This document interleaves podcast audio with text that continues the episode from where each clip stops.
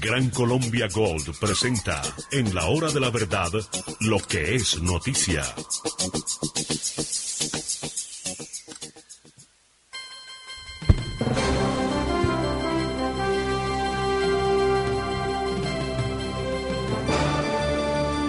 Doctor Juan Guillermo Ángel, muy buenos días. Buenos días, uh, doctor Fernando, qué gusto en escucharlo.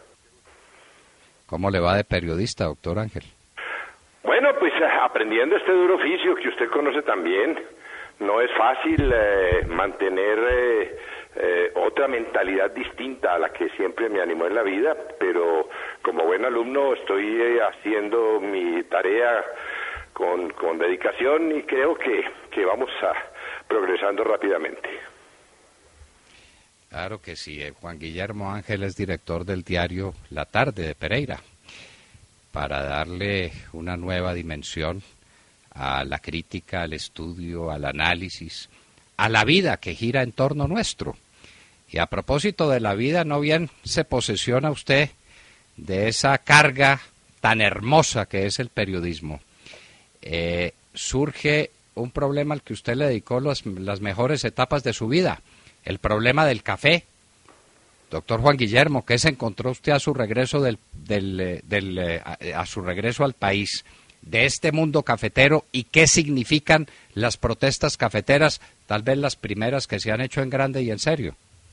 A ver, como toda catástrofe, no es el resultado de un hecho aislado, es el resultado de una serie de políticas, de acciones, de forma de ver el negocio cafetero, que concluye finalmente en este colapso lamentable de un país importando prácticamente todo el café que se toma, de la producción cafetera en ruinas, de lo que se llamaba el eje cafetero, la zona cafetera, todo el sur de, Antioquia, todo lo que fue Caldas, todas estas laderas de la cordillera central de Colombia, eh, ya eh, menguada su producción cafetera al máximo. Eso fue el resultado de una política continuada, permanente. Recuerde usted cuando se pagaba por tumbar el café. Recuerde usted eh, eh cómo eh, los cafés de mejor calidad se mezclaban con cualquiera otros con la idea de que, de que se producía una, un tipo de café que nunca se produjo. Recuerde usted cómo se manejó el comercio internacional del café. Recuerde usted cómo cuando los caficultores recogían el grano de la mata, lo beneficiaban, lo tostaban y se tomaban el tinto, perdían dinero. Bueno, cuántas cosas, todos esos hechos continuados nos condujeron a la situación que estamos viviendo hoy en día. Un colapso absoluto, una tragedia social, una tragedia económica, una tragedia ambiental de proporciones gigantescas.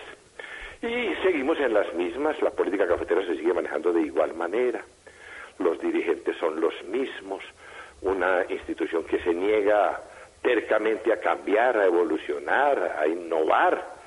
Eh, todos los negocios que se han quedado estáticos en el tiempo, los acontecimientos los van superando, los arrollan y los arruinan.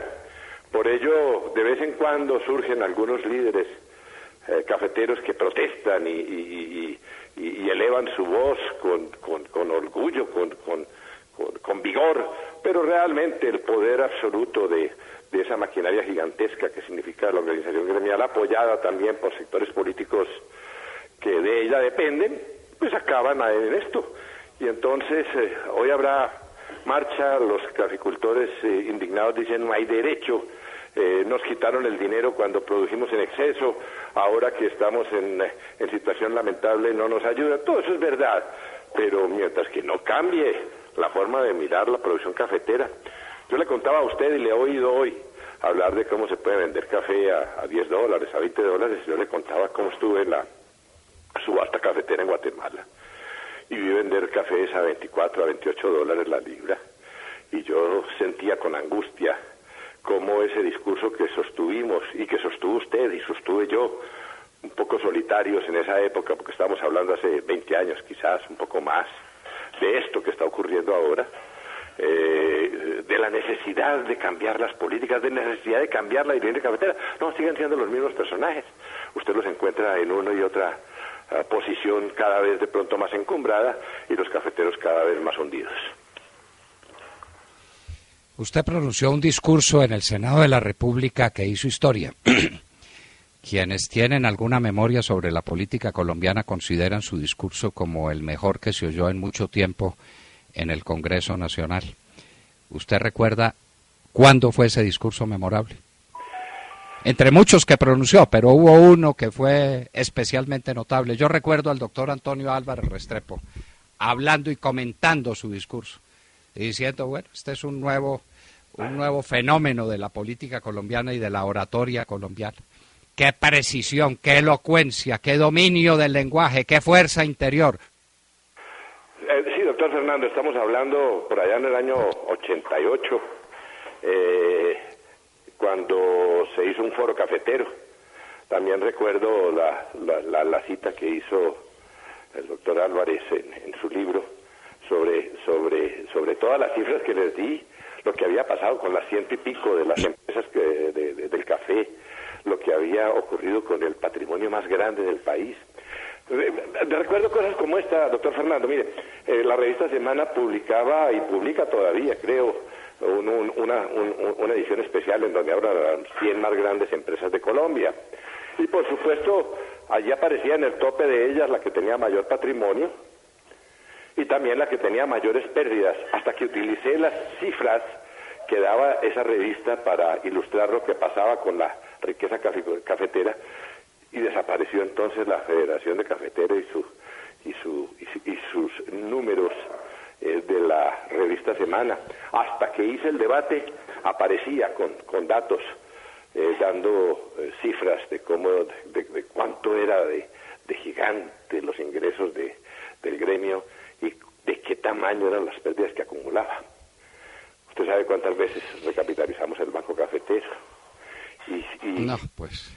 No, y la otra cosa que a mí me gusta jugar es esto.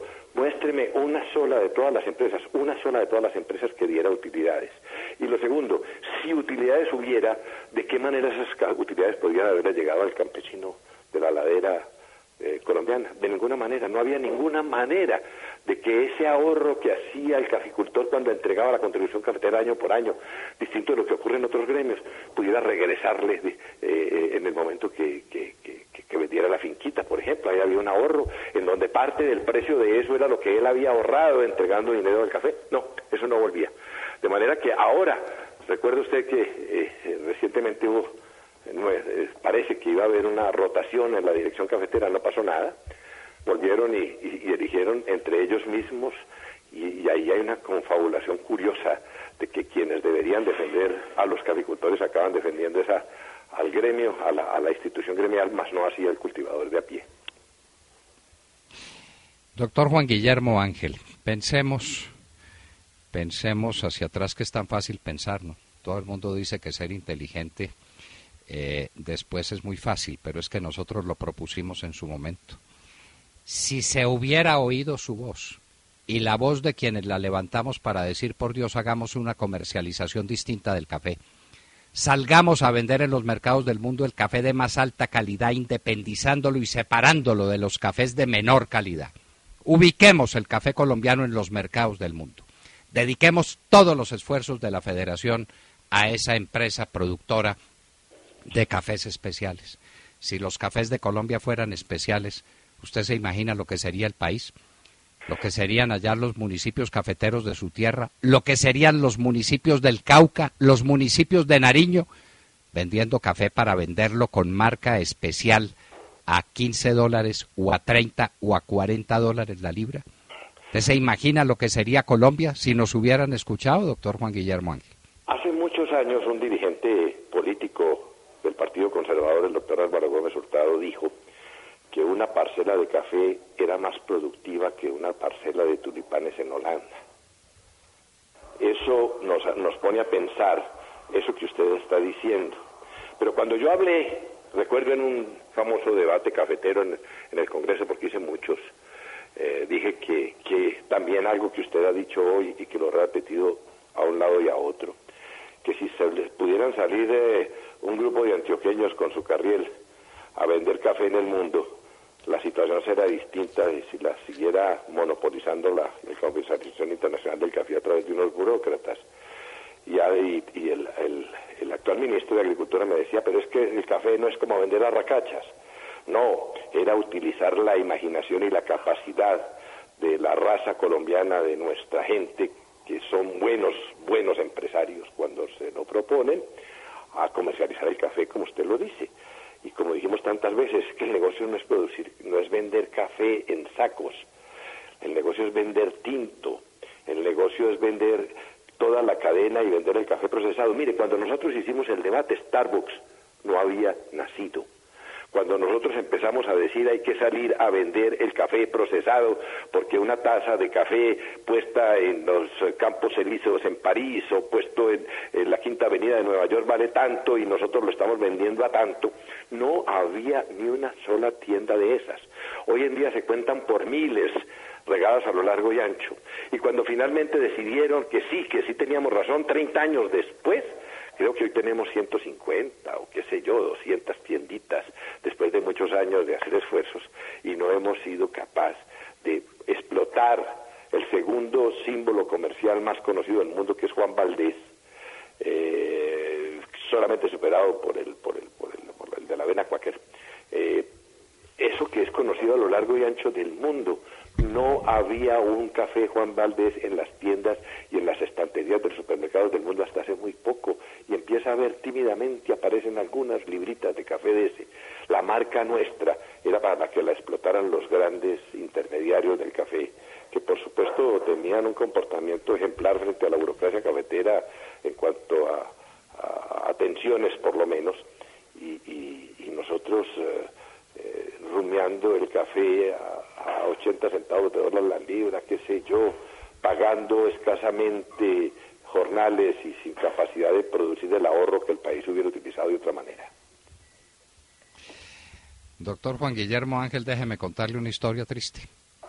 Por casualidad de la vida y por razón de un trabajo profesional en el que estaba empeñado, sobre una empresa en la que tenía acciones la Federación Nacional de Cafeteros y que dejó perder que porque esa era una empresa muy mala y hoy dicen que es una empresa bandera en Colombia.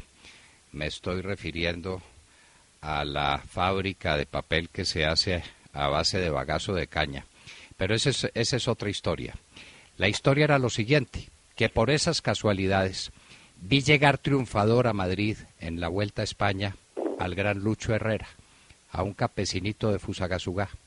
La gente se volcó a las calles. ¡Qué emoción! La emoción mía pues Herrera corría por una cosa que se llamaba Café de Colombia y en la en la castellana vendían vendían no regalaban Café de Colombia como propaganda al Café de Colombia. Unos españoles que estaban conmigo lo probaron y dijeron, bueno, Fernando, me voy a comprar este café, ¿dónde lo consigo? Qué pena ese café no existe en el mercado. El café de Colombia es una pura, un puro resultado de la imaginación que se hace simplemente para distraer los paladares y distraer la conciencia colectiva. Lucho Herrera le hizo propaganda en el mundo a un producto inexistente.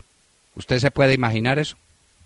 Sí, claro, y recuerdo que en la Feria Mundial en Sevilla, mientras que el vecino nuestro en Costa Rica vendían las libras de café a 10 y 12 dólares, en el stand de Colombia no se vendía café, se regalaba, al que llegara se podía tomar un poco de café regalado, pero no teníamos café para vender, por la misma razón que usted está mencionando. Eh, pero esos son los pecados en, la, comercialización internacional. No hablemos de los pecados que se han cometido al interior del país, Fernando. Es que recuerde usted que cuando el café valía tres dólares en el mercado internacional hace muchos años, el caficultor no recibía siquiera un dólar de esos tres dólares que, a las que se vendió la cosecha cafetera de entonces, cuando hubo esa bonanza gigantesca. Porque eh, el dinero no era de los caficultores, era del país y había que utilizarlo en otras cosas. Sobre eso podríamos hablar horas y horas y horas. La conclusión es... Eso se llamaba, ¿se acuerda, se, acuerda, doctor Ángel, los excedentes cafeteros? Así se llamaban. Es decir, todos los colombianos tenían derecho sí, tenían derecho a disfrutar un buen negocio, menos los cafeteros, porque cuando el negocio era bueno, la plata de sus ganancias se llamaba el excedente cafetero. Y eso fue años y años y años hasta que acabaron con el café, hasta que arruinaron al campesino cafetero y ahí están los resultados. La violencia, la disolución del país, la negación de todos los valores patrios. Recuerde usted lo que eran la suma de los impuestos que tenían que pagar los cafeteros al valor en Pasilla y Ripio. Se sumaba aquí, se sumaba allá y se sumaba allá y se quitaban unos centavos de dólar aquí, otros centavos de dólar allá. Y, ahí finalmente cuando el campesino iba a hacer su balance, resulta que se encontraba con cero pesos. El diferencial cambiario, ¿se acuerda? Así, es, es. Es que es que me acuerdo, me acuerdo del valor. El dólar para cualquier colombiano valía 13.50. Usted exportaba una camisa, se la pagaban, la reintegraba 13.50. El cafetero exportaba café y se lo reintegraban a 9. Y ahí empezaban los demás impuestos y las demás cascadas de contribuciones para la federación. Todo el es verdad. diferencial cambiario. Sí, bueno, usted y yo recordamos eso.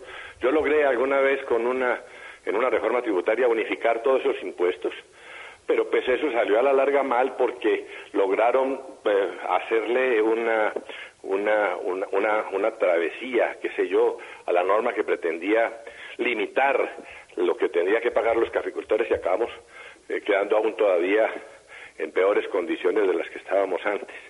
Yo recuerdo los debates que hice cuando mostré cómo la flota mercante gran colombiana costaba aperar un barco nuestro mucho más de lo que varía aperar un barco sueco o noruego que tenían sueldos eh, gigantescos. Recuerdo mucho los negocios de lo que fue la compra y la venta del Banco de Caldas, para citarle uno cercano a, sus, a su tierra y a sus afectos y a la mía, por supuesto, porque es la misma. Somos, eh, somos hijos de los mismos abuelos. De manera que eso, eso, eso hace que a uno le duela el alma, que, que le duela doblemente cuando diga, caramba, como le decía a uno la mamá, que es una de las frases más más terribles que le puede decir ella, se lo dije, mi hijo, se lo dije. Y yo pienso que ahora... dije. Ahora, ahora estamos recogiendo la cosecha. Cosecha amarga, cosecha amarga esta que estamos recogiendo de años de desvío contra el café, de persecución al cafetero, de olvido al cafetero, de impedirle al cafetero que tomara en sus manos su propio destino para vender en todos los mercados del mundo el mejor café del mundo. Yo recuerdo cuando una vez en Jamaica, después de un paseo que hice con mi mujer, llegamos al aeropuerto a una fila inmensa de café. Estaban vendiendo café a 15 dólares la libra. El café en Colombia valía un dólar en ese entonces. Y pregunté por qué y me dijeron, ah, es que es café de montaña, señor. Este es café de montaña. Y unos eh, comercializadores japoneses lo habían puesto Blue Mountain, café montaña azul. Entonces, como era de la montaña azul, el café de Jamaica valía 15 veces lo que valía el café colombiano. Bueno, tendremos tiempo para la expiación y tendremos tiempo para el arrepentimiento. Pero hay que empezar. Esta campaña por vender café excelso de Colombia hay que multiplicarla por 100 y hay que tratar de redimir el campo cafetero porque es que no tiene alternativa, doctor Juan Guillermo Ángel. ¿Qué más hacemos con esas laderas? Por Dios, no solo qué más hacemos, lo, que la naturaleza golpea una ladera de estas cuando no tiene una cobertura vegetal que la proteja de la lluvia y del, viento, cuando eh, no, no, esté siendo uh, pisada por, por, el ganado que también genera las erosiones que genera. Eh, la naturaleza no la está cobrando, eh, la sociedad no la está cobrando, y ojalá los responsables de esto eh, algún día respondan por lo que hicieron, porque es que no hay derecho, tiene que haber, por supuesto, una responsabilidad por detrimento patrimonial, esta vez no de la no de la, del Estado colombiano, sino del país entero, del país productivo, del país eh, laborioso, de, sembrar café, de cultivar café. Eso aprendió nuestro campesino y de eso vivía. De eso viven algunos pocos todavía. Pero ya la juventud no quiere estar eh, en los cafetales porque pues, paga muy poco, porque de todas maneras se encuentran mejores rendimientos en, otros, en otras actividades. Ojalá haya una renovación, ojalá haya un cambio, ojalá se produzca la innovación, que no sigamos con los mismos, ya es suficiente decirles, por favor, señores, entreguen ya, dejen que la nueva generación Dejen que gente con imaginación, dejen que gente que tenga otra forma de pensar trate de rescatar lo que fue la riqueza y el orgullo de Colombia. Juan Guillermo Ángel, director del diario La Tarde. Me imagino que La Tarde estará muy dedicada a tratar este tema cafetero en estos días críticos, cuando el precio interno del café no da para pagar los costos de producción de una libra de café. Esa es la situación verdadera. El café, el mejor café del mundo, donde Colombia debiera tener el comienzo de su paz social, de la tranquilidad para cerca de 600 municipios cafeteros del país, dedicados a producir verdadero oro, que sería el café para venderlo como tal, como el mejor café del mundo en los mercados ávidos que en el mundo hay por tomar buen café. Doctor Juan Guillermo Ángel, seguiremos conversando sobre este y sobre muchos temas ahora que somos colegas. Yo aquí en la radio, usted en la noble tarea de hacer prensa escrita Ahí tendrá por maestro a don José Ortega y Gasset, el más grande periodista que produjo el mundo en el siglo XX. Ahí, ahí, ahí hay una buena lección. Doctor Juan Guillermo Ángel, muchísimas gracias y hasta muy pronto.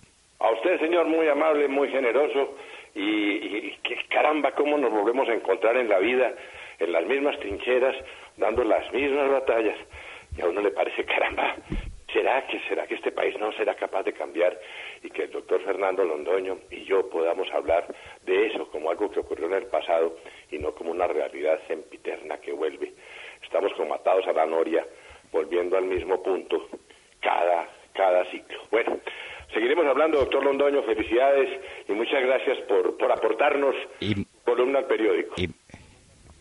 muchas gracias por darme ese albergue, estoy muy orgulloso. Muchísimas gracias. usted, señor, un buen día. Juan Guillermo Juan Guillermo Ángel Mejía, una de las grandes figuras de la intelectualidad colombiana. El país, no lo, en mi opinión, no lo supo aprovechar como lo debía aprovechar, pero él fue el gran luchador en el Parlamento colombiano por una causa que se perdió y al perderse se perdió el país.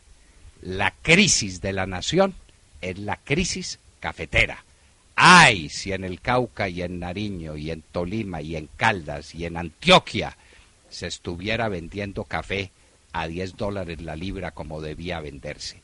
Ay, qué distinto sería, qué distinta sería esta patria nuestra. Juan Guillermo Ángel con nosotros en la hora de la verdad. 8 de la mañana, 10 minutos. Gran Colombia Gold, líderes en responsabilidad social. Busca el respeto de los derechos humanos con la inclusión y participación de la comunidad y la prevención, protección, mitigación y compensación medioambiental en sus operaciones. Gran Colombia Gold, transformando la minería en desarrollo responsable.